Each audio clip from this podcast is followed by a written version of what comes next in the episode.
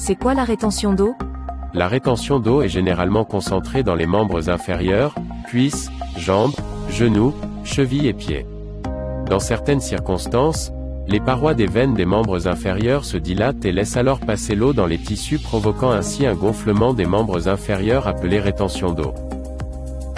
Ce gonflement provoque une inflammation, des douleurs, une sensation de jambes lourdes et bien sûr des complexes et une dévalorisation de l'image de soi. Pourquoi fait-on de la rétention d'eau? Comment ça démarre?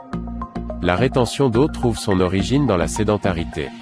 Tous les phénomènes que nous allons évoquer ci-après sont la conséquence directe de la sédentarité. Dans notre société où tout semble s'accélérer, nous manquons de temps et nous ne prenons que rarement du temps pour nous. Ainsi, nous délaissons l'activité physique et nous nous consacrons à notre travail, notre famille, aux tâches ménagères, courses, repas, lessive. Avec la sédentarité, les muscles des membres inférieurs se relâchent, les parois des veines vont pouvoir se dilater et une position assise prolongée va provoquer une compression des veines. Quelles sont les conséquences de cette compression des veines? Le sang va alors avoir des difficultés à remonter vers le cœur et va stagner dans les membres inférieurs. Il s'ensuit une dilatation des parois des veines qui va directement provoquer une inflammation. Cette inflammation va augmenter la dilatation des parois veineuses ce qui va permettre à l'eau de passer dans les membres inférieurs et plus précisément dans les cuisses, jambes, genoux, chevilles et pieds. Cela provoque un œdème des membres inférieurs, on parle alors de rétention d'eau. Quelle est la différence entre la graisse et la rétention d'eau? La prise de poids est directement liée à une augmentation de volume de nos cellules graisseuses. La prise de poids est uniforme, nous grossissons sur l'ensemble du corps et pas seulement à certains endroits. La rétention d'eau touche principalement les membres inférieurs, cuisses, jambes, genoux, chevilles et pieds. Elle n'a aucun lien avec la prise de poids liée à l'augmentation du volume des cellules graisseuses. Dans le cas de la rétention d'eau, les parois des veines se dilatent et laissent passer l'eau dans les tissus des membres inférieurs. La cellulite est-elle différente de la rétention d'eau? La cellulite est un autre phénomène plus complexe totalement différent de la rétention d'eau. Il existe plusieurs types de cellulite et notamment la cellulite adipeuse que l'on appelle peau d'orange qui se caractérise par une présence des cellules graisseuses proches de la surface de la peau, ce qui donne cet aspect bosselé disgracieux. Il existe aussi la cellulite aqueuse qui est un apport d'eau dans la cellule graisseuse. Cet apport d'eau dans la cellule graisseuse n'est pas spécifique aux graisses des membres inférieurs mais s'installe dans toutes les cellules graisseuses du corps. Rétention d'eau pendant la grossesse? La grossesse provoque de puissants changements hormonaux et pour favoriser la croissance de l'enfant qui grandit dans le ventre de sa maman, le corps de la femme augmente considérablement sa fabrication d'hormones. Cette tempête hormonale peut chez certaines femmes provoquer une dilatation des parois veineuses et entraîner le passage des liquides vers les tissus des membres inférieurs. Quelles sont les conséquences de l'augmentation du volume du ventre? Le ventre volumineux de la femme enceinte va appuyer sur le haut des veines et provoquer une compression des veines appelée saphène. Cela provoque un blocage du retour veineux donc empêche le sang de remonter correctement vers le cœur. Le sang va alors stagner dans les jambes, cuisses, genoux et entraîner une dilatation, puis une inflammation qui va permettre à l'eau de passer dans les tissus environnants, on parle alors d'œdème des membres inférieurs. Et cela se produit généralement les 2 à 3 derniers mois de la grossesse au fur et à mesure de l'augmentation du volume du ventre de la maman, donc de la compression et de l'accumulation de sang dans les membres inférieurs qui conduisent alors à l'œdème. Il convient alors de privilégier une alimentation équilibrée durant toute la grossesse et l'apport de substances naturelles et de plantes, sous surveillance médicale stricte, qui favorise une bonne circulation sanguine. Pourquoi la rétention d'eau peut-elle perdurer après l'accouchement? La production importante d'hormones peut perdurer après l'accouchement et provoquer un déséquilibre entre les hormones féminines œstrogènes et progestérone. Ce déséquilibre peut également entraîner une inflammation des parois veineuses et, à terme, une rétention d'eau. De plus, le temps de récupération et le temps de réparation des parois veineuses peuvent prendre quelques mois laissant perdurer la rétention d'eau. Il faut donc s'armer de patience et se complémentaire en substances naturelles et plantes qui peuvent activer la réparation des tissus et diminuer en même temps les phénomènes inflammatoires. Quels aliments privilégier lorsque la rétention d'eau s'est installée en dehors d'une grossesse? En premier lieu, il faut équilibrer son alimentation en diminuant ou si possible en supprimant les sucres à tous les niveaux, c'est-à-dire les gâteaux, chocolat, les boissons sucrées, le pain et les féculents en général, pâtes, riz et pommes de terre. Il faut privilégier les légumes, cuits et crus ainsi que les protéines à chaque repas, à savoir, choisir entre les œufs, poissons et viande. Certaines céréales comme le tournesol ou le soja contiennent aussi des protéines.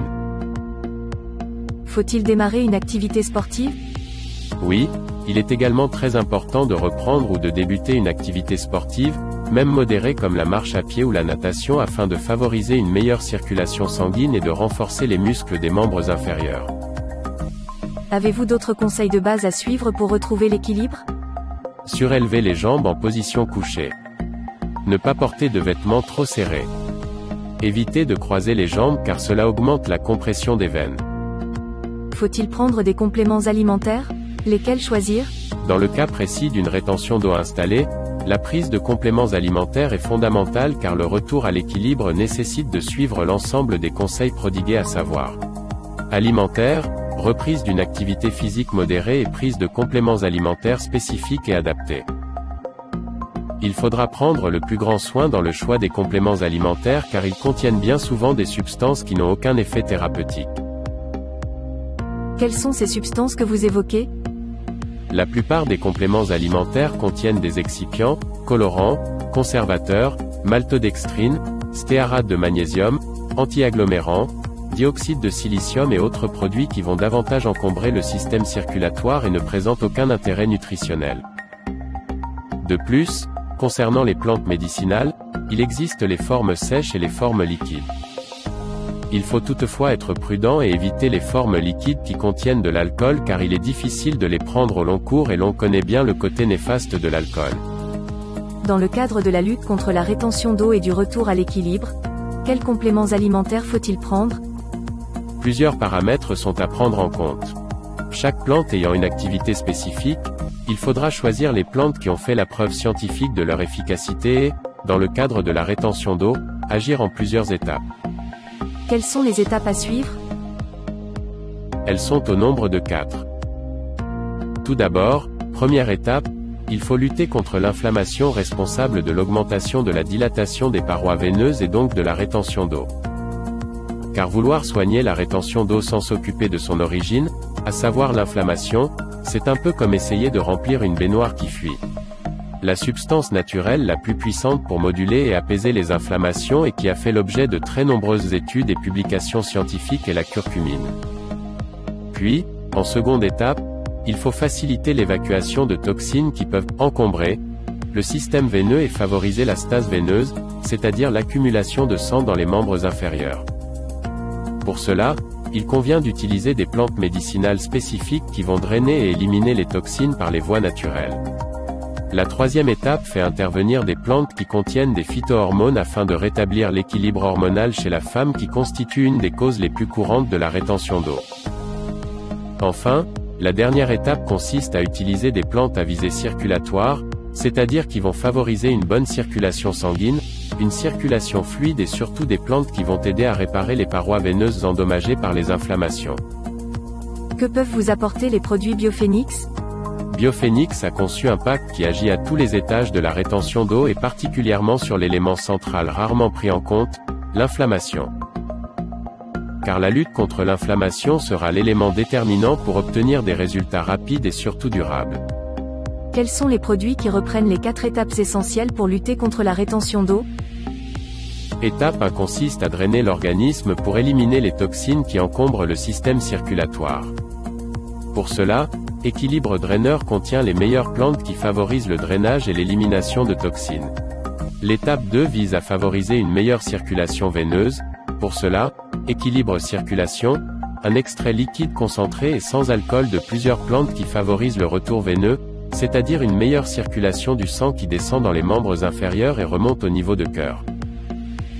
De plus, les principes actifs contenus dans nos plantes vont aider à renforcer les parois veineuses réduisant ainsi leur perméabilité. L'étape 3 a pour but d'équilibrer les hormones féminines, le déséquilibre est le plus souvent une augmentation des hormones féminines œstrogènes aux dépens de la progestérone. Équilibre FEMININP apporte des phytohormones de type progestérone végétal qui va favoriser le retour à l'équilibre. L'étape 4 est l'étape la plus importante, qui lutte contre l'inflammation. Pour cela, Curcuma LC contient de la curcumine fortement dosée et associée à des phospholipides afin d'en augmenter l'assimilation.